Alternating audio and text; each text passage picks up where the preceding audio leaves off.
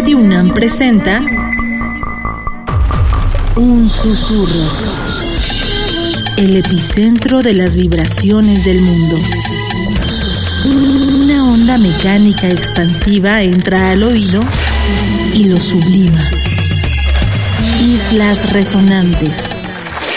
Pensar el mundo a través del sonido.